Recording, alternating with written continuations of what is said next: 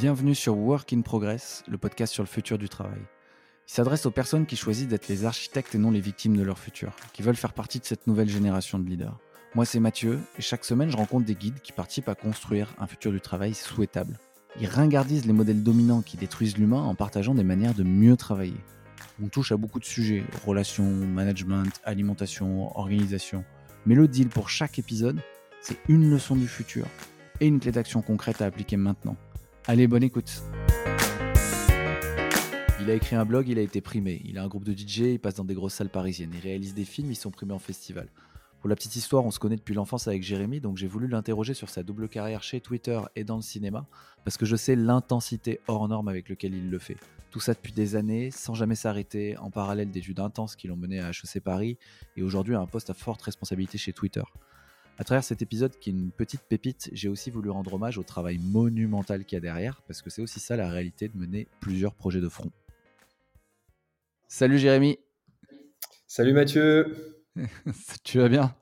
Bah, Très bien et toi? Merci beaucoup de, me recevoir. Bah, ça fait très très plaisir de te recevoir ici. Euh, on va parler de side project ou side carrière ou double carrière aujourd'hui.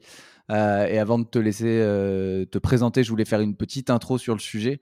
En fait, j'ai oublié, j'ai observé pardon, une explosion du phénomène euh, de la side carrière, de la double carrière, du side project en ce moment, ces dernières années.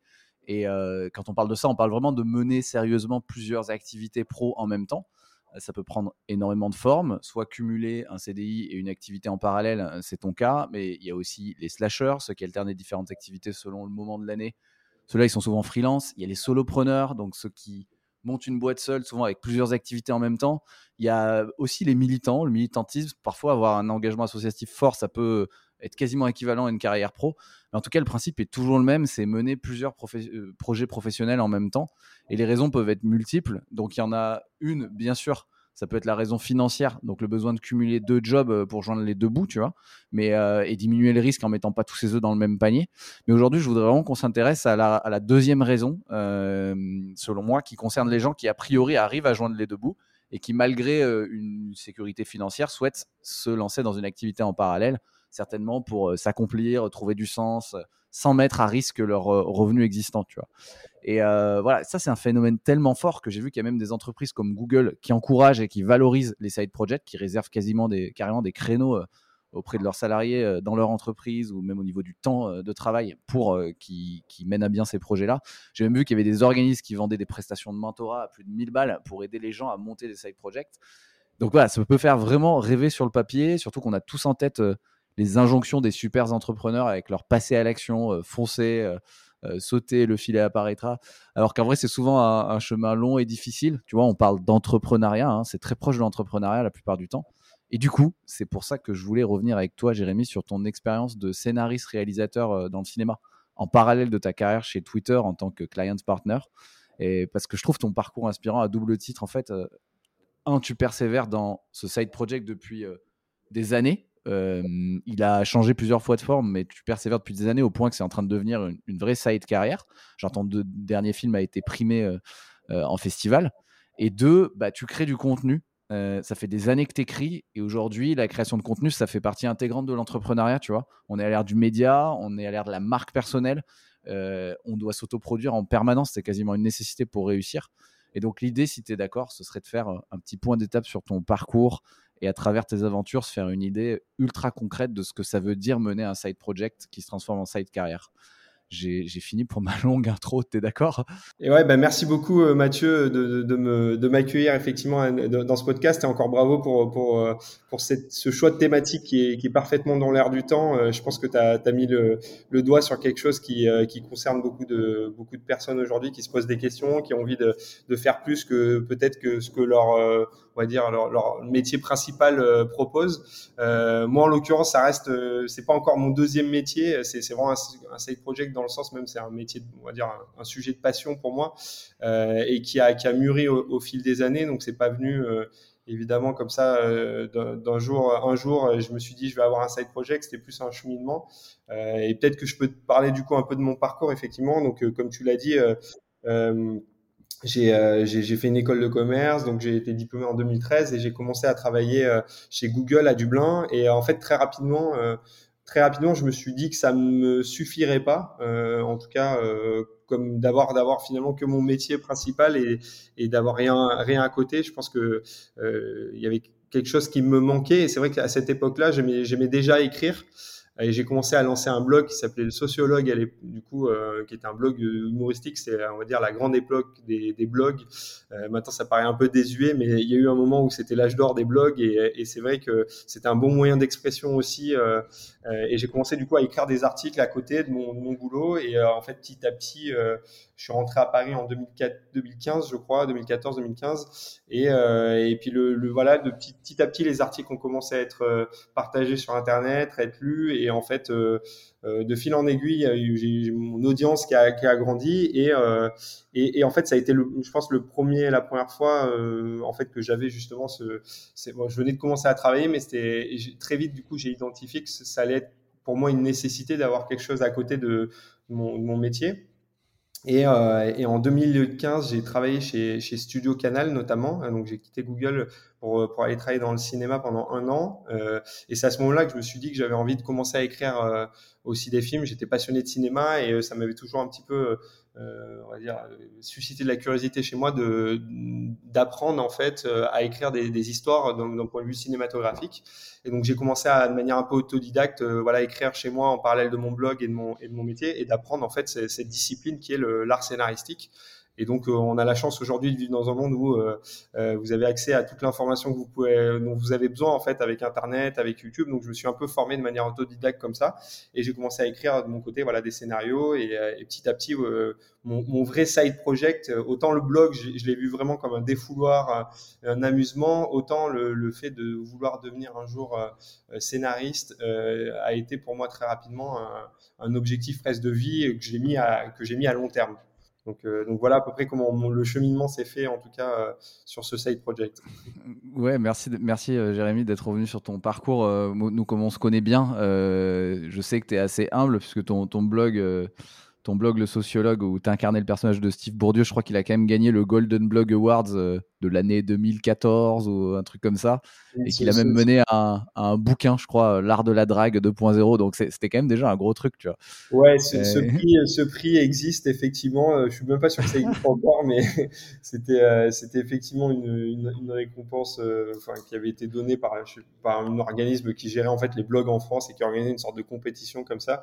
mais ça a été effectivement derrière aussi un bon tremplin pour pouvoir écrire pour d'autres euh, pour d'autres médias. Euh, je sais qu'il y avait Combini à l'époque, Golden Moustache, en fait, me prenait mes articles et me relayait. Donc, c'était aussi comme ça que je, pouvais développer mon audience et qui a abouti derrière à, des rencontres avec, euh, avec des maisons d'édition. Et, ce, bon, c'est pas un livre qui a changé la littérature française, hein, je, te, je te rassure. sur, le sujet, c'était plus un truc vraiment euh, un nouveau, hyper humoristique, euh, un livre à 3 euros. C'était un petit bouquin, mais c'est vrai que c'était marrant et, à, à, faire et à écrire. Et, et je l'ai fait pour, pour, être très honnête, j'ai pas eu l'impression de, de, me professionnaliser du tout à ce moment-là. Je l'ai fait avec à peu près le, le, le, même ton et la même euh, liberté que je voulais mettre en gros euh, euh, dans mon blog. Donc, donc ça n'a pas été pour moi une étape de professionnalisation vraiment.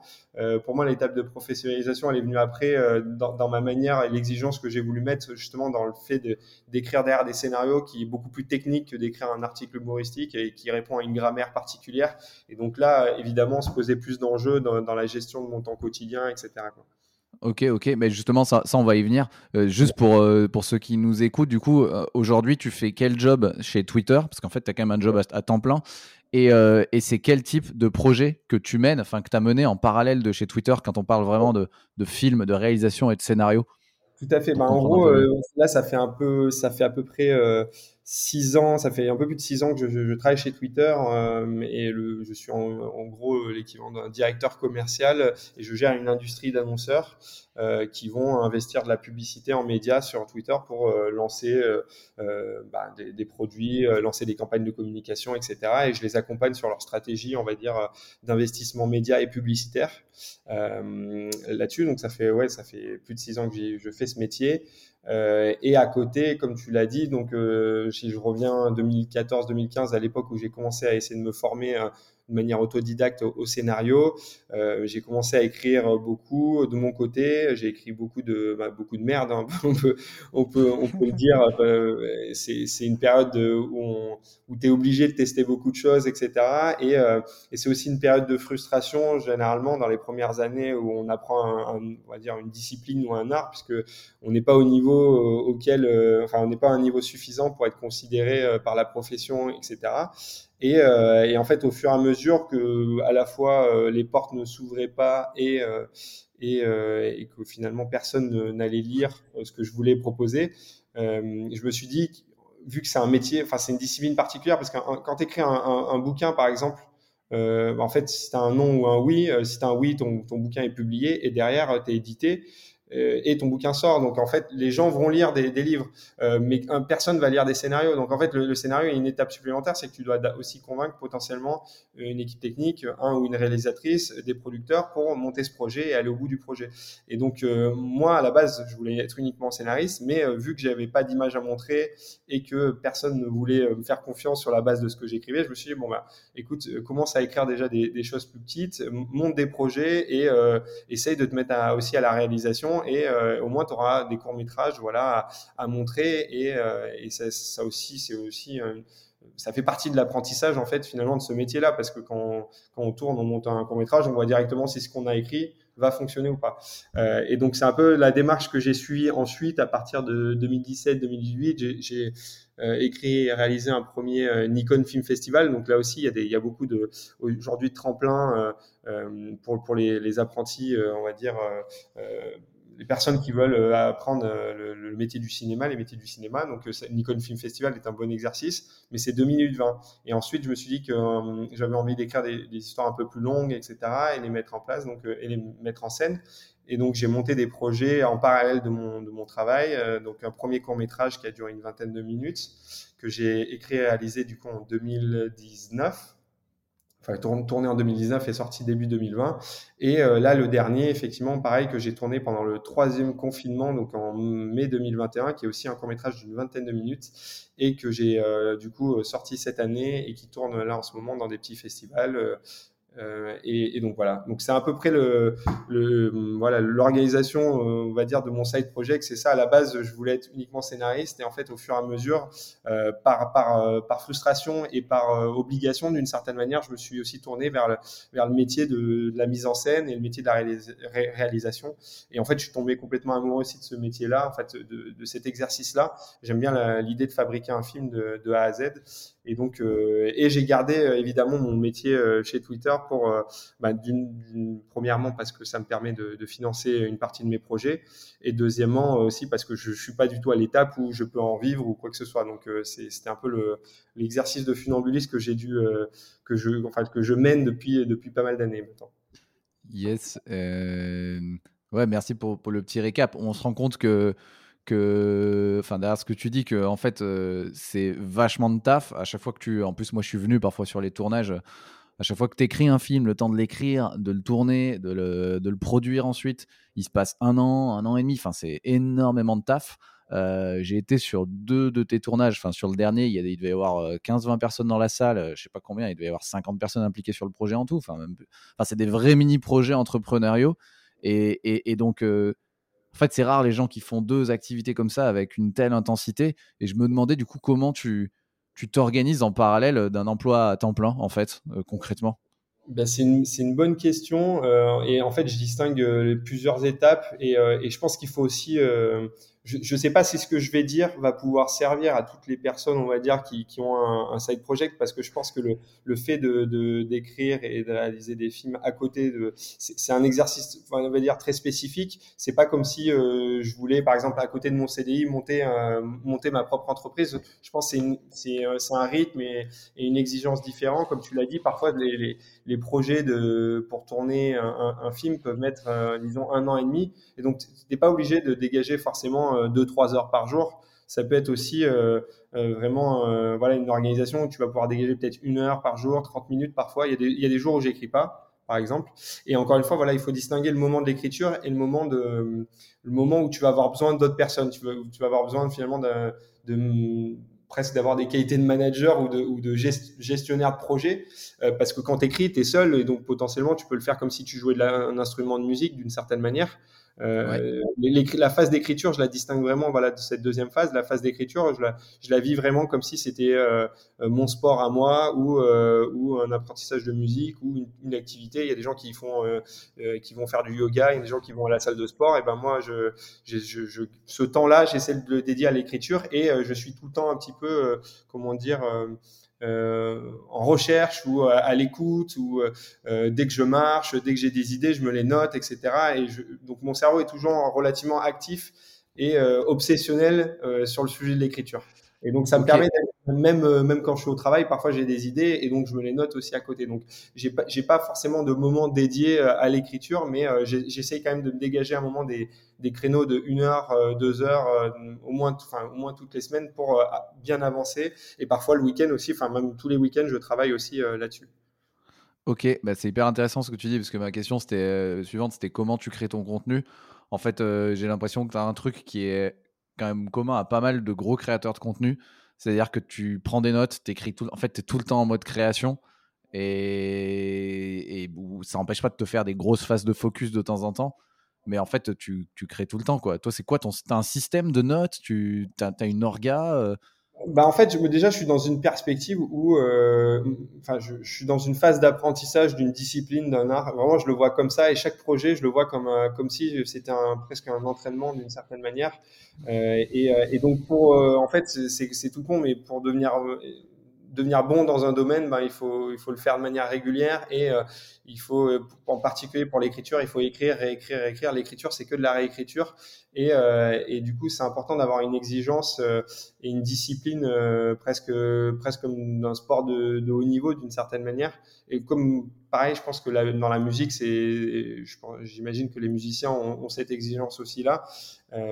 et donc, et donc, j'ai mine de rien le, l'application Note euh, du téléphone ou euh, de l'ordinateur, c'est quand même notre, meilleur notre meilleur ami. Parfois, je prends des notes vocales aussi quand quand j'arrive pas. Parce qu'en fait, pareil, l'écriture, c'est assez bizarre comment vient la créativité quand t'écris, c'est que parfois tu as des sortes de flash qui viennent dans ta tête et t'arrives même pas forcément à les retranscrire sur le papier et parfois c'est plus simple de les dire et donc c'est euh, et voilà j'essaye de, ne rien perdre et, évidemment que le lendemain ou le surlendemain il y a 90% de chances que que je me dise que ce que j'ai ce que ce à quoi j'ai pensé était absolument euh, pas une bonne idée ou en tout cas ne va pas me servir pour par exemple l'histoire que je suis en train d'écrire en ce moment. Ça va pas du tout me débloquer ou quoi que ce soit. Mais en fait c'est aussi un travail euh, même les portes qui se referment en fait elles te permettent euh, in fine d'avancer sur ton projet et, et, etc et donc en termes d'organisation du temps c'est bah, c'est tout le temps potentiellement et puisque je suis tout le temps alerte on va dire et, euh, et derrière, euh, l'importance de se dégager quand même des gros plages horaires parce qu'il ne faut pas croire que les idées viennent euh, aussi de manière géniale comme ça, comme, comme un Eureka. En fait, elles viennent quand tu, bah, quand tu te tapes la tête contre le mur pendant, pendant plusieurs heures et au final, tu avances un petit peu et, et, et, chaque jour suffit sa peine, je pense, sur, sur l'écriture. Ouais. Ok, donc c'est vraiment une discipline et il y, a du, y a des moments plus diffus de créativité et des moments plus focus. Euh, c'est ce mouvement, euh, ok, c'est ce mouvement, enfin c'est intéressant ce que tu décris parce que parce que, parce que dans pas mal de disciplines, c'est ça, et on le retrouve beaucoup dans, dans l'écriture. Et il y a aussi une notion d'énergie. En fait, je voulais savoir, toi, comment tu gérais ton énergie, ta motivation, tu vois? Euh... bah je pense que c'est le point le plus important parce que il est, quand on a un métier, on va dire, stable, etc., il est très facile d'oublier de, un peu ses, on va dire, ses rêves ou ses, euh, les choses qui nous, qui nous passionnent. On tombe vite un peu dans une forme aussi euh, parfois de, bah de, comment dire, de flemme. Euh, ça peut arriver et, je pense les moments où je me sens le moins épanoui et heureux, c'est quand je perds un peu euh, cette envie-là à côté d'écrire. Et, et, moi, pour moi, le, remède à ça, c'est c'est véritablement de que ta passion, en tout cas ton side project, ta passion devienne une obsession. Euh, j'ai besoin en fait que ça soit une obsession. J'ai mon obsession aujourd'hui, c'est c'est de progresser chaque jour euh, dans ce que je fais euh, en écriture ou euh, ou dans ma perspective de devenir, un jour réalisateur de films, de long métrage, etc. C'est d'aller vers ce but-là et en fait, et, je pense que j'ai mûri mes frustrations qui sont transformées un peu en obsession pour me dire, ok. Bah là, qu'est-ce que tu fais pour progresser parce que t'es pas t'es pas encore au niveau, etc. Et c'est ça qui en fait qui me donne l'énergie aujourd'hui suffisante pour me pour me dégager du temps tous les jours, pour me dégager de l'énergie, on va dire, mentale à côté de mon travail, c'est parce que mon, mon, obsession, on va dire, de vie, c'est de, c'est d'arriver dans cette voie-là. Et, donc, voilà. Mais, alors, ça, pardon, pardon. Non, vas-y, vas-y. Non, bah, euh, désolé, je te coupe peut-être, mais, mais du coup, je me demandais, euh, pour que ce soit une obsession, en fait, tu t'es peut-être fixé des objectifs, tu vois. Enfin, comment tu fixes tes objectifs pour que ce soit une obsession? Est-ce que tu te fixes des objectifs concrets ou pas? Parce que souvent, la motivation, tu vois, la, dopamine, elle, va venir d'objectifs aussi, quoi.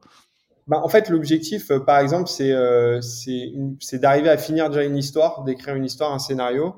Et en fait, euh, quand, quand j'ai fini cette, ce scénario, je sais à peu près comme je l'ai dit tout à l'heure, en fait, un scénario, euh, si tu le tournes pas, ça a aucune valeur. Et en fait, un scénario, c'est fait pour être mis en scène et c'est fait pour qu'il y ait un film, euh, in fine, que tu puisses euh, diffuser, montrer à des spectateurs. Donc, en fait, quand j'écris une histoire, quand j'arrive au bout d'une histoire, et à un moment, je sais ou pas si j'ai envie d'aller.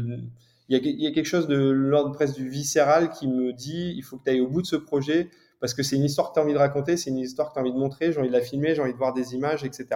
Et, euh, et donc mon objectif, en fait, quand j'écris, c'est derrière, une fois que je suis arrivé, déjà, c'est de finir l'histoire, c'est de voir si cette histoire me, va me tenir sur plusieurs mois, plus, parce qu'il faut en fait, il faut que tu restes amoureux de ton, ton side project, on va dire, ton, ton histoire jusqu'au bout si tu, si tu veux la, la, mener à bien.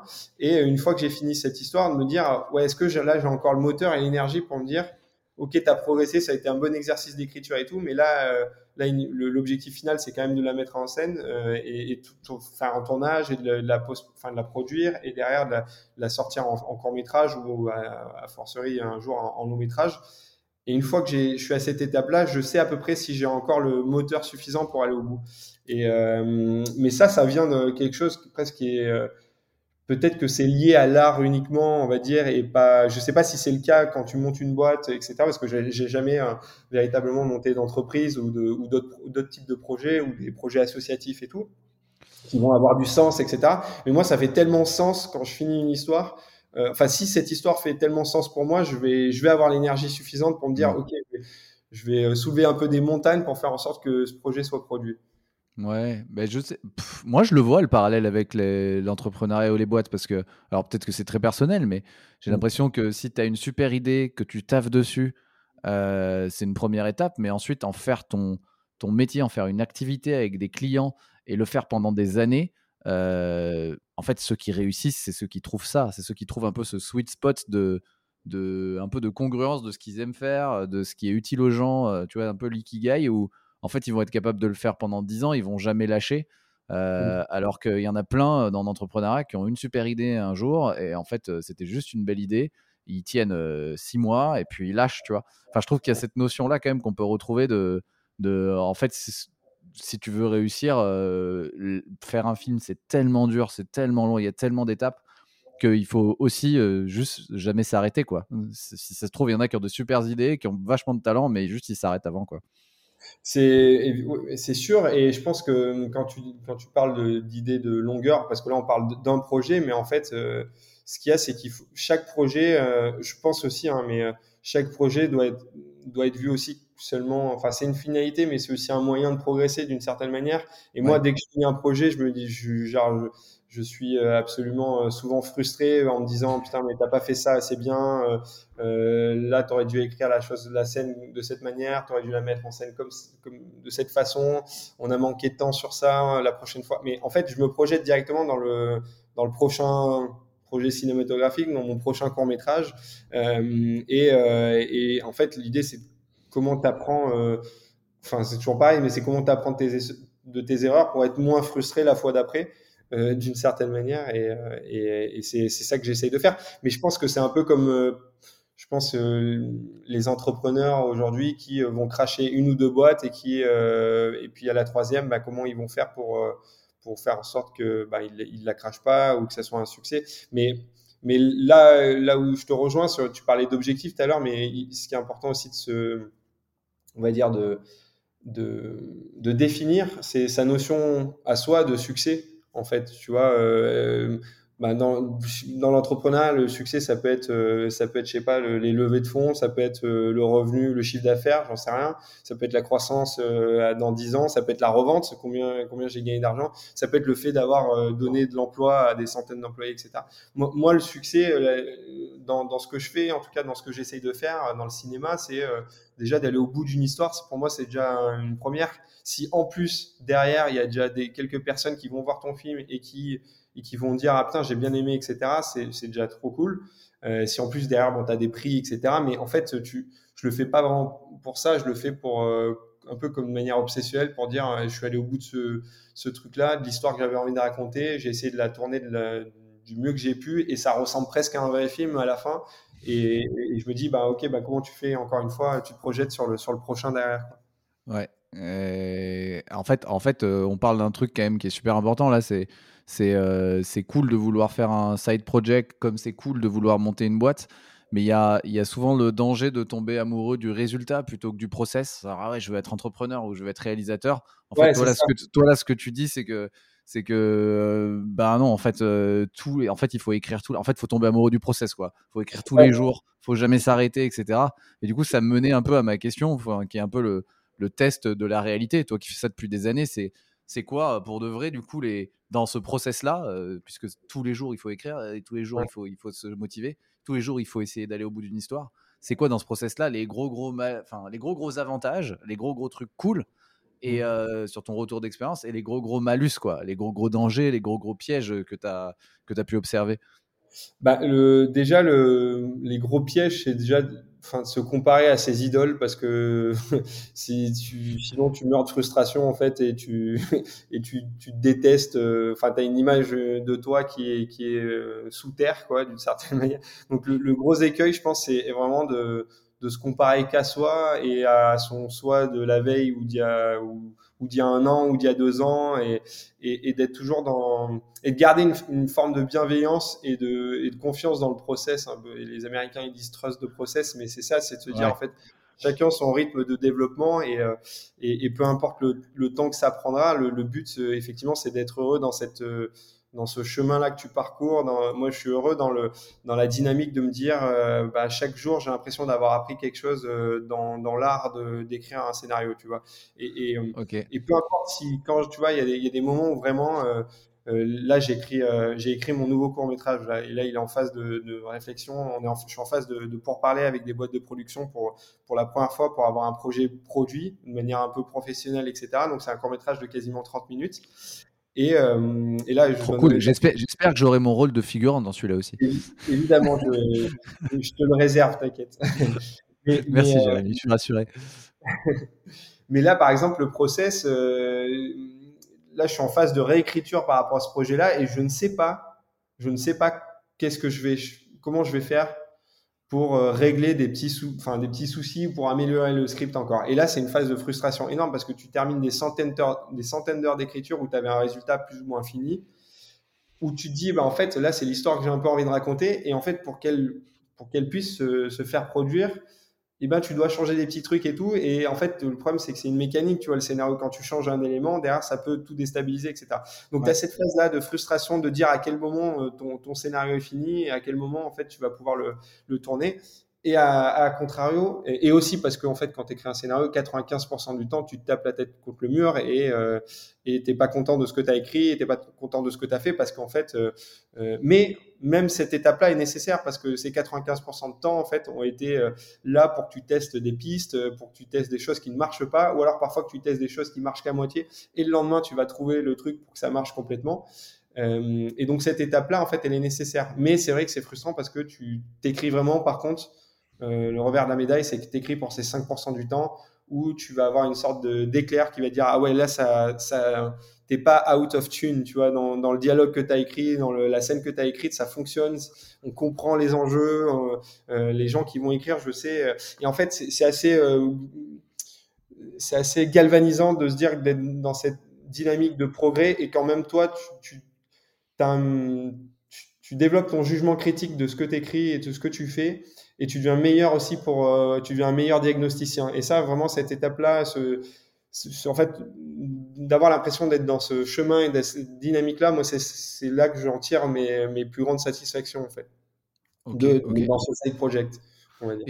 Et, et, ton pire, euh, ok, grande satisfaction, et ton pire euh, échec dans tes projets euh, justement de, de scénar, de réalisation, enfin tes, pires moments J'en ai, j'en ai, eu plein, honnêtement. Même, franchement, il y a parfois les pires moments, c'est le, quand tu rentres en montage après avoir tourné ton film et que tu te rends compte qu'en fait, tu as l'impression que c'est plat, que c'est vide, etc. Et en fait, les, premières, les premiers jours de montage sont assez terribles parce que tu vois pas du tout encore le projet fini et tu as du mal, enfin, tu vois tous les, tout ce que tu as mal fait, par exemple, pendant le tournage. Et donc, pareil, là, c'est une énorme remise en question, énorme frustration. Euh. donc, ça, c'est un élément. Les autres éléments, c'est quand tu écris des trucs et qu'en fait, euh, ben, derrière, le, les, t'envoies, t'envoies des, des, projets et personne ne, te lit. Ou alors, les gens te disent, OK, c'est pas mal, mais on va pas le faire. Ça, c'est évidemment. Mais en fait, tu deviens presque hermétique à tout ça. En fait, quand tu quand as confiance en, dans ton développement à long terme, euh, moi, je, vraiment, je, je, me suis bâti un peu une, une, muraille autour de autour de mon cœur pour, pour éviter d'être totalement brisé par par tous ces noms et ces frustrations euh, depuis 8-10 ans. J'ai eu d'autres trucs. Hein. J'ai écrit une série, euh, j'ai écrit un projet de série euh, en 2017-2018 qui était sur le pitch de la légalisation du cannabis.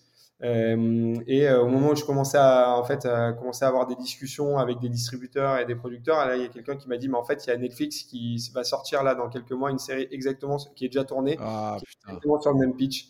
Et donc, en fait, euh, tu vois, tu mets deux, deux ans de boulot à la poubelle d'une certaine manière et, et c'est comme ça. Et après, tu te dis, bon, bah, c'est pas grave, bah, comment, comment euh, ton prochain projet euh, peut, euh, comment ça peut te servir pour ton prochain projet, comment ça te pousse aussi, ça te met un peu une, une tape au cul pour, pour trouver d'autres idées plus rapidement pour, et qu'elles soient mieux exécutées, etc.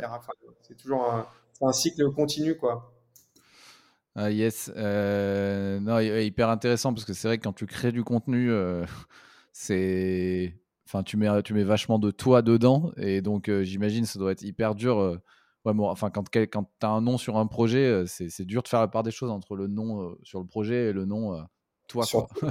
je suis, je suis, enfin, on a, enfin voilà, c'est ok, ok, ça c'est, enfin, s'identifier à l'échec, c'est dur. Enfin, c'est plus facile de le faire quand tu quand es dans la création et ça doit être dur à gérer. Ouais, ouais mais après, après derrière, tu, tu, tu relativises, tu dis, bah, en fait, il faut tellement d'amour et d'énergie autour d'un scénario pour qu'il se fasse. encore plus quand en plus euh, tu ben, tout au long de la semaine tu as, ton de métier etc euh, que en fait si tu reçois un nom euh, moi je relativise je me dis bah, c'est parce que c'était pas avec les bonnes personnes parce qu'il y aurait pas eu dans tous les cas la bonne énergie. Il faut qu'en fait d'autres personnes tombent amoureuses de ce projet en même temps et pour que ça se fasse. Et en fait du coup ça veut dire que c'était pas le bon timing ou le bon moment et, et, et c'est pas grave en fait. Et le truc c'est que si tu t'arrêtes là il se passe rien donc tu es obligé en fait de de, bah, te raconter cette histoire-là aussi pour, pour continuer à, bah, à, travailler et à faire en sorte que le prochain ou, la prochaine personne que tu vas contacter, bah, elle va te dire oui. Quoi. Ouais, ok, ok. Rien n'arrive par hasard. Ouais, ça permet de relativiser. mais tu vois, moi, moi, à force de ça, c'est pour ça que si j'ai monté mes, mes projets, euh, c'est moi qui ai autoproduit mes deux premiers courts-métrages à 20 minutes. Euh, J'en ai financé une grosse partie et, euh, et surtout, bah, après, l'avantage, c'est. Enfin, c'est que, les projets euh, financés de cette manière-là coûtent beaucoup moins cher parce que tu es en mode démerde et que euh, si s'il avait été produit, mon, mon, mon, précédent cours, par exemple, aurait, euh, court-métrage qui était un court-métrage aussi d'une vingtaine de minutes, aurait coûté cinq fois plus cher que ce que ça m'a coûté. Donc, c'est un peu le. Pour, pour, donner un ordre de grandeur, juste c'est un court-métrage de 20 minutes, un peu, enfin, carrément pro, qui est capable de remporter un film, dans, enfin, un prix dans un festival. C'est ah, combien? Je pense que c'est entre 50 000 et 100 000 euros. Je pense que si tu payes bien les postes et que tu es, entouré par, par tout le monde, etc., c'est ouais, quand même des économies. Euh, ouais, on est déjà à un niveau professionnel.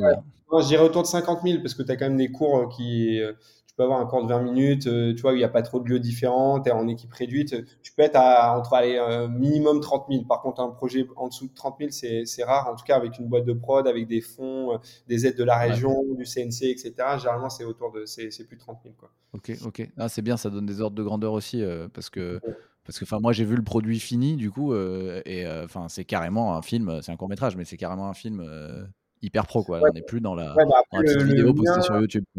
Le mien a coûté à peu près ouais, 10 000 euros, mais parce que j'ai pas payé tout le monde et que, enfin, en gros, quand je dis j'ai pas payé tout le monde, on dirait que j'ai exploité les gens, mais c'est juste que j'ai une équipe technique parfois qui me suit sur des projets et euh, qui accepte euh, sur un projet de cœur comme ça de me suivre. Euh, et pareil aussi des comédiens. Et, voilà, on trouve des, solutions pour faire en sorte que, tout le monde s'y retrouve aussi à la fin. Mais, mais, justement, ça, ça amène quand même une question que je voulais te poser. C'est que dans le cinéma, à la base, bah, tu le disais tout à l'heure, à la base, c'était personne. Quoi. et donc, il faut un peu que tu ailles chercher les gens. les gens, ils savent que tu Enfin, s'ils te connaissent pas, ils savent que potentiellement tu n'es pas du sérail, quoi. Et c'est quand même un petit monde du coup, je voulais savoir un peu comment tu envisages, toi, ta marque personnelle dans tout ça, la marque Jérémy Doucet. Est-ce que tu as une stratégie derrière? Comment tu vas chercher les gens, quoi? Parce bah, que tu es, étiqueté gars qui, est chez Twitter. Enfin, tu vois, tu pas étiqueté cinéma à la base. Je suis assez d'accord avec ce, avec ce point. En fait, ce qui est compliqué, c'est déjà, déjà, il y, a eu un premier travail. C'était moi à l'époque, c'était de, de, faire le deuil de mon blog pour me focus uniquement, euh, pour pas être vu, on va dire, comme un, comme un blogueur, mais, euh, mais essayer de me, voilà, dans mon coin, euh, euh de développer, euh, on va dire, mon, mon, apprentissage de l'art scénaristique. Et du coup, j'ai dû un peu faire fi de tout ce que j'avais fait avant, etc. Mais euh, comme tu l'as dit, en fait, il y a, deux, y, y a deux sujets. Il y a le, le sujet de la, comme enfin, la marque personnelle. en fait, il faut, il y a un moment, moi, j'étais dans une première phase qui était je préfère passer le temps que j'ai dispo à pas développer ma marque personnelle, mais développer mon, mon expertise, mon écriture. Euh, tu vois, euh, euh, parce que faire du marketing de soi-même, ça prend énormément de temps. Il faut, il faut utiliser les réseaux sociaux, il faut, il faut aller networker. Tu vois, il faut aller faire des avant, bah, dans le cinéma en particulier, il faut aller faire des avant-premières, il faut aller dans les festivals. Et moi, moi, ce temps-là, je l'avais pas, donc j'ai préféré hein, dans une première sur les premières années là où j'ai commencé à écrire, de vraiment de bah, d'essayer d'apprendre à écrire en fait de et, je m'étais dit que in fine si tu si écris bien si tu fais des projets qui sont bien bah en fait euh, les gens finiront par le reconnaître et euh, tu n'auras pas besoin d'en faire des caisses et de faire trop de networking, d'aller serrer euh, des pinces euh, en veux-tu, en voilà. Et, et donc j'ai fait ce pari-là, mais c'est sûr que je pense qu'à un moment, euh, si tu veux commencer à te faire connaître, bah, évidemment, il faut que derrière tes cours tournent en, notamment en festival. Il faut que tu rencontres des, des prods et que certains te disent ah ben j'ai bien aimé ce que tu as fait, euh, voyons-nous pour un prochain projet, etc. Donc euh, pour le moment, je la travaille pas trop. Je, je fais pas de post LinkedIn. Je dois poser, je dois poster des trucs sur Instagram, tu vois, quand, quand j'ai des news au sujet de mes projets. Euh, genre j'ai un prochain cours que je vais tourner. là, je, je vais peut-être quelques photos, etc. là, j'ai mis vu qu'il y y a eu un festival et le, le court métrage a gagné quelques prix bah là, j'ai un peu relayé évidemment pour, euh, pour montrer que euh, voilà que c'est je, je, suis en phase de développement et, tout ça, mais, euh, mais vraiment en termes de, temps passé, ça doit être 0,01% par rapport au reste qui, où je fais du travail de, dans l'ombre, on va dire. Mais, mais je pense que la marque personnelle, elle se développe quand tu as vraiment, quand tu as des projets finis. Tu vois, là, là il faut mettre le all-in, mais ça sert à rien. Je, dans, dans ce métier-là, notamment le cinéma, tu as beaucoup de personnes qui parlent, mais qui font pas grand-chose, en fait, au final. Ouais, pas que dans le cinéma, bah, t'inquiète. non, mais du coup, en fait, c'est, euh, moi, je suis pas trop le fake it until you make it. Je, je, je préfère être un peu besogneux et, euh, et, et, quitte à ce que ça prenne plus de temps, hein, mais, euh, mais au moins, une fois que j'arrive, euh, enfin, je suis légitime, quoi. Yes, ouais, bah, complètement, enfin, complètement aligné. Ça doit être une question de personnalité, mais complètement aligné avec toi là-dessus. Euh, et, mais justement, du coup, quand tu as, un peu partagé, du coup, tu as un peu commencé à partager, quelle est ta posture vis-à-vis de ton taf, vis-à-vis de Twitter, du coup? Euh, bah, c'est une bonne question. Bah, déjà, euh, il n'y a jamais eu de. Twitter, c'est une, une, boîte qui, qui, a toujours eu une culture extrêmement bienveillante. bon, là, il y a beaucoup de, de changements en ce moment. Depuis quelques jours avec Elon, ouais, ça change un peu là. On va voir, on va voir dans quelle mesure les, euh, la boîte va évoluer dans, ce sens-là. Euh, mais, euh, mais en tout cas, moi, j'ai toujours eu le soutien de, tous mes collègues et même de mes managers, etc., qui, m'ont plutôt entré. En plus, c'est des fans de, cinéma également, donc ils, m'ont toujours demandé les liens de mes films quand ils étaient dispo, etc. Donc il y a une vraie bienveillance de ce point de vue-là, et, je pense que bon, c'est peut-être propre à, à cette boîte-là, et c'est aussi une chance. C'est aussi ça qui m'a permis voilà, de, de, de, le faire un peu à visage euh, enfin, découvert, quoi. Euh, d'avoir cette ambition-là, d'avoir ce, cette envie-là, euh, et je m'en suis jamais caché d'une certaine manière. Euh, et donc, je sais pas comment ça se passe, mais par exemple, je pense que c'est aussi différent parce que tu, tu, vois, si, si, si j'étais dans une boîte bah, chez Twitter et que je montais une, une autre boîte, ça serait peut-être un peu ouais. plus, peut-être un peu plus ça serait peut-être vu un peu plus en concurrence ou peut-être un peu plus compliqué à justifier. mais, mais je l'ai toujours montré comme quelque chose qui était une passion que je faisais à côté. Et, pour le moment, j'ai jamais eu voilà, de, de problème particulier là-dessus. Mmh. Et, comment tu as réussi à mettre en place des synergies? Enfin, si tu en as mis hein, d'ailleurs. Euh, tu veux dire des synergies entre. Bah, c'est très simple. Je, m'occupe de l'industrie entertainment, donc tous les studios de cinéma et les plateformes de streaming, donc ce sont mes clients. Euh, astucieux, astucieux. Je ne fais aucun pont malheureusement. Non, non, en plus c'est vraiment des métiers complètement différents. Donc euh, l'advertising des, des, des, studios et des plateformes de streaming, euh, c'est des départements euh, complètement disjoints de, de celui des, du développement, on va dire, film et, et série. Donc non, mais j'ai pas mis de. Je, je, pense que là où il y a eu peut-être des synergies, c'est que euh, c'est dans, enfin, c'est peut-être, j'en sais rien, c'est peut-être le fait d'avoir fait une école de commerce euh, et d'avoir euh, voilà eu plein de métiers différents depuis. bah, ça t'aide. En, comme je l'ai dit, il y a une partie sur la partie écriture, ça aide pas forcément, mais sur la partie derrière tournage, euh, tu es obligé d'être très consciencieux dans l'organisation de, euh, de, ton tournage, dans la gestion de tes équipes, dans euh, la gestion du projet au général, même sur la partie post-prod. Et ça, évidemment, je pense le, le fait d'avoir une rigueur peut-être sur ces, sur, ces éléments-là, enfin en tout cas côté de mon côté de mon, métier principal et, de toutes les expériences que j'ai eues auprès, professionnelles auparavant, m'a certainement aidé euh, euh, pour être euh, rigoureux justement dans ces parties de gestion de projet, de gestion de tournage et de post-production parce que là aussi c'est tellement long, il faut être derrière tout le monde, etc. Et donc évidemment il faut rien lâcher et, et je pense que s'il y a eu des synergies, ça a été sur, sur ces aspects-là. Quoi. Ok, ok. Et euh, alors, je vois que le temps tourne, donc je vais, je vais, euh, on va arriver aux dernières petites questions, euh, parce que j'avais promis de te libérer à 18h. Il est déjà presque plus de 18h. quelques dernières questions, si tu es ok. Tu as encore quelques minutes? Ouais. Ça roule. Je voulais juste savoir, du coup, c'est quoi ton prochain objectif? Bah, le prochain objectif, il est, très simple, c'est que mon prochain court métrage soit produit. Donc, pour vraiment passer passer une étape, en fait, je pense, dans la, qualité aussi de, ce que j'écris, de, ce que, je tourne. Euh, j'ai besoin d'avoir euh, évidemment une structure qui va m'aider, mais pas d'un point de vue uniquement financier, mais même artistique. En fait, c'est le fait d'avoir quelqu'un euh, avec toi qui va t'accompagner sur tous tes questionnements de la phase de préparation de ton tournage, même sur l'étude on va dire, euh, j'aime pas ce mot, mais de l'exégèse de ton scénario, du diagnostic de ton scénario pour dire, bah, tiens, là, il y a peut-être un truc à changer, etc. Vraiment pour un accompagnement artistique du début à la fin.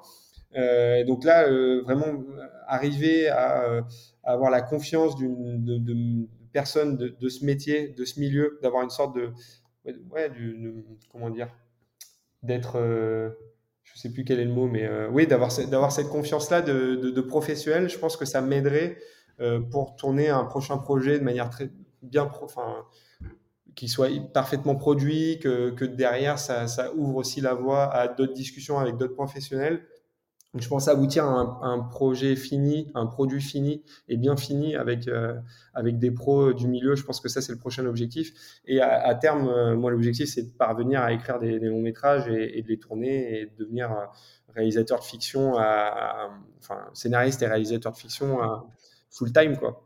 Ouais, et ouais, donc là tu lâcherais ton taf hein, au bout d'un moment. Ouais, ben il y a un moment, je pense qu'à un moment il faut pas, il faut pas non plus se leurrer. Euh, si tu as envie d'être de, devenir excellent dans un domaine, il faut faire que ça en fait. Euh, c'est on vit dans un dans un monde et une société de l'hyper euh, spécialisation et et je pense qu'il n'y a pas trop de secrets. Là, je l'ai fait pendant, j'ai réussi, je pense à à, passer les, certaines étapes en ayant mon métier à côté, ce qui m'a ce qui m'a permis de drastiquement limiter mon risque mais c'est aussi quelque chose qui m'a évidemment, je pense, ralenti dans mon développement euh, et mon apprentissage parce que si tu passes 10 heures par jour versus si tu passes une ou deux, euh, enfin, évidemment que ça, il n'y a pas de photo. Euh, ouais. C'est, mais bon, il faut bien vivre, il faut bien avoir des sources de revenus. Donc, c'est, c'était l'entre-deux que j'ai trouvé qui fonctionnait bien.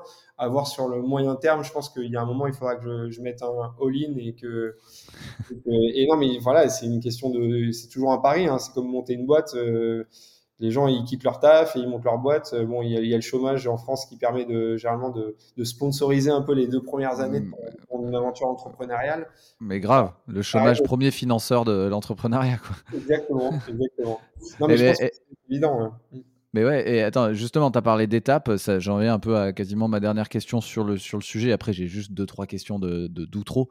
Mais euh, quel conseil en fait tu donnerais à quelqu'un qui souhaite lancer son projet en parallèle de son job Genre ton petit frère vient de te demander, vas-y j'ai un side project, j'ai envie de me lancer, mais quand même j'ai un job. est-ce que je le, enfin, est-ce qu'il y a des grandes étapes pour toi ou des règles d'or, tu vois? Don't, don't quit your job.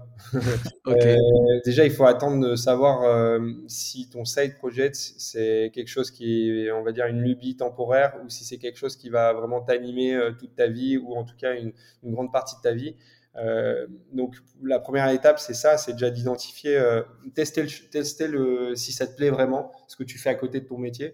Euh, est-ce que c'est une passion? Est-ce que c'est le fait d'apprendre le piano? Mais ça, c'est peut-être différent, tu vois. C'est pas vraiment un side project, apprendre, ça c'est une passion. Mais est-ce que, par exemple, c'est tu vas apprendre à coder? Euh, Est-ce que tu vas apprendre à coder juste parce que euh, tu as envie de, de, de, savoir parler avec les ingés une, fois que tu auras monté ta boîte ou alors parce que tu as envie d'apprendre à coder parce que tu as envie de vraiment de coder des apps, euh, on va dire, euh, sur le long terme Donc déjà, identifier dans quelle mesure c'est pérenne en fait ce side project et cette envie que tu as de faire quelque chose à côté. Et une fois que c'est le cas, faire en sorte que ce truc-là devienne une obsession. Parce que sinon, tu, avec le temps, tu finiras par l'oublier. quoi. Ok, bah, merci beaucoup Jérémy. J'ai faut, être trois... faut être obsessionnel, c'est le résumé du, c'est le résumé de l'épisode. J'ai trois, j'ai trois dernières petites questions qui sont les trois questions pour progresser. tu peux répondre assez rapidement du tac au tac. C'est la première, c'est un peu, est-ce que tu aurais une, deux, trois astuces ou sources d'inspiration à nous partager, des trucs qui t'inspirent, qui t'aident à avancer? Des sources d'inspiration, tu veux dire des méthodes ou des non, ça peut être un livre, une personne, un ah film. Euh. Euh, bah, vu qu'on écoute des podcasts, euh, vu, enfin vu qu'on est dans un podcast, moi j'écoute pas mal de podcasts aussi qui, qui, sont assez inspirants. Et il y en a un que j'adore qui s'appelle le, goût de M, qui est le podcast de Géraldine Sarat euh, produit par Géraldine Saderatia ou animé, je sais plus, qui est euh, une journaliste du Monde qui, en gros interroge des personnalités euh, du monde de la culture, des arts ou même parfois de l'entrepreneuriat. Mais voilà, ça peut être des grands, architectes, des, chefs, ça peut être des actrices, des réalisateurs, réalisatrices, enfin vraiment dans tous les domaines divers et variés, mais qui ont chacun une, on va dire, une, empreinte assez forte dans leur art ou leur discipline. Et elle vient les interroger pour leur parler de leur goût et comment celui-ci a, évolué au, fur et à mesure de leur vie. Et donc, on, en sait un peu plus sur leur parcours et euh, sur leur rapport à la, famille et euh, comment voilà, leur, notion de goût a évolué euh, tout au long de leur vie. Et je trouve ça passionnant pour la construction, en fait, même on, on sait un, qu'on a un peu plus d'infos sur la construction de leur talent, comment, comment ça s'est fait, pourquoi ils sont arrivés à qui ils sont aujourd'hui et je trouve ça vraiment euh, très inspirant. Donc, euh, je le recommande à, chaque personne qui me demande euh, si j'ai des podcasts à, à, recommander. À chaque fois, je recommande le goût de M. Le goût de M, bah merci, je connaissais pas du tout. Ouais, ça s'écoute très bien. Tu, je crois que c'est parfois c'est autour de 30 minutes, 30-40 minutes. Et moi, j'adore marcher et donc souvent je, je, marche en écoutant des podcasts et c'est aussi une très bonne source d'inspiration pour des personnages et pour, pour écrire. En tout cas, moi, ça m'aide beaucoup. Ok, Ok, ok, bah merci beaucoup pour la Rocco. ma, question suivante, c'était s'il y avait un truc à retenir dans tout ce que tu as dit, et qu'est-ce que ce serait? Je crois que tu l'as dit tout à l'heure, tu as dit qu'il faut être obsessionnel. Quoi. Ouais, c'est un, bon résumé. on n'a pas beaucoup de temps à, dédier à, des choses dans, notre quotidien, donc pour, pour, trouver l'énergie, la foi, il faut, que ça, que fasse partie de vous et que ça soit un peu votre, feu sacré d'une certaine manière. Et, euh, et surtout, il faut, faut, couper les réseaux sociaux un maximum. Et je dis ça, et ça, j'y passe beaucoup trop de temps, mais, euh, mais c'est, euh, je pense qu'il faut qu'on y passe beaucoup moins de temps parce qu'on se libérait quand même pas mal d'énergie mentale, on va dire. Ouais, gros sujet. J'ai envie, de, j'ai envie de faire un épisode à ce sujet là d'ailleurs sur la charge mentale associée aux réseaux sociaux. C'est monstrueux. Et je, pense que, je, pense que, tu peux en faire plusieurs. Il y, y, a de quoi dire. Ouais, il y a de quoi dire. Il y a de quoi dire. C'est hyper dur à gérer, effectivement. Et qui, dans tes contacts, est-ce que tu me recommanderais d'inviter sur Work in Progress, qui est un podcast sur le futur du travail? Donc, ça ouvre pas mal de sujets. Hein. Euh, sur le futur du travail, euh, je vais réfléchir parce que ah, putain, je j'avais pas, j'avais pas anticipé cette question. Euh, tu, tu, cherches dans quel un domaine en particulier, genre l'entrepreneuriat, Franchement, ça peut être dans tous les domaines. Ça peut être euh, développement personnel, sujets sociétaux comme la semaine de 4 jours, euh, sujets euh, entrepreneuriaux, sujets de management, sujets Moi, moi J'ai un ami qui a un, qui a un gros poste dans une boîte américaine et qui a aussi un side project où il donne des cours notamment. Et j'aime bien le côté transmission. Donc je pense que ça peut être aussi euh, un angle intéressant de, voir comment tu, tu vas donner des cours et transmettre que, ce que, ce que tu as appris ton école, tu as appris dans ton entreprise et derrière tu retournes dans ton école donner des, des formations et des cours. Et je trouve ça assez, assez beau et dans l'idée et, cool à faire. Et, que, et comment il s'appelle? Il s'appelle Jonathan Escarpiado et il est très très intelligent et, euh, et euh, ouais, très sympa. parfait, parfait. Belle, belle passe décisive euh, à Jonathan. je note. ok, bah, dernière petite question. Quel est le meilleur moyen de te suivre et de t'envoyer des petits mots sympas? Pour les gens qui veulent te retrouver euh, bah, J'ai, je sais pas, j'ai un compte Twitter et j'ai un compte Instagram, donc euh, Jérémy Doucet, D-O-U-C-E-T. Donc voilà, je, je, pense, je pense que c'est assez simple à trouver. Je n'ai plus mon blog malheureusement puisque je l'avais fermé, donc euh, non, non, c'est mes deux seuls. sinon par mail si besoin. Ok. je te, tu pourras mettre le, le mail Ça roule. On a, on a, j'ai complètement oublié de le mentionner, mais euh, on n'en a pas du tout parlé. Mais tu es aussi euh, DJ à côté, et donc euh, une autre de tes passions. Et donc, je recommande aussi à tout le monde le compte Surface Quick Step, ton groupe, vu que vous êtes un duo de DJ qui envoie, qui envoie du gros gros son pour ceux qui aiment l'électro. Eh bien, merci beaucoup pour pour effectivement la mention. C'est, mais ça, voilà, c'est, c'est un autre side project, mais, purement. Euh, le mec est une machine. Non, non, mais j'y passe beaucoup moins de temps. Hein, et c'est, c'est, c'est aussi un très bon prétexte pour passer du temps avec, euh, avec mon pote avec qui je fais ça. Donc, euh, donc mais oui, écouter et essayer de voir si parfois on, on, fait des petites soirées à Paris. Donc, Surface Quick Step, on est là. Trop cool, je le mettrai dans les, dans les liens de l'épisode. Bah écoute, merci beaucoup euh, Jérémy. C'était vraiment un plaisir de partager avec tout, ça avec toi. Ouais, bah, un plaisir partagé. C'était super intéressant de parler de, ces thématiques euh, qui sont au cœur de, je pense, de beaucoup de questionnements aujourd'hui euh, chez tout le monde. Donc, donc voilà. Merci d'avoir écouté jusqu'au bout. Je suis très preneur de vos retours sur cet épisode. Je réponds à, 100% des messages. Je les transmets même à l'invité du jour euh, quand le feedback peut lui être utile et ça fait aussi toujours plaisir. Donc vous pouvez me contacter sur LinkedIn en tapant euh, Mathieu Bernard avec un seul T à Mathieu ou par mail euh, à mathieu.inprogress.pro. Et si l'épisode vous a plu, vous pouvez faire trois choses. Première chose, abonnez-vous pour recevoir les épisodes suivants. Deuxième chose, partagez cet épisode à une personne autour de vous à qui ça pourrait être utile. Et troisième chose, mettez une note de 5 étoiles sur le podcast pour faire plaisir aux algorithmes, le faire ressortir dans les classements et surtout le faire découvrir à plus de monde. Merci beaucoup, je vous laisse passer à l'action et à très vite sur Work in Progress.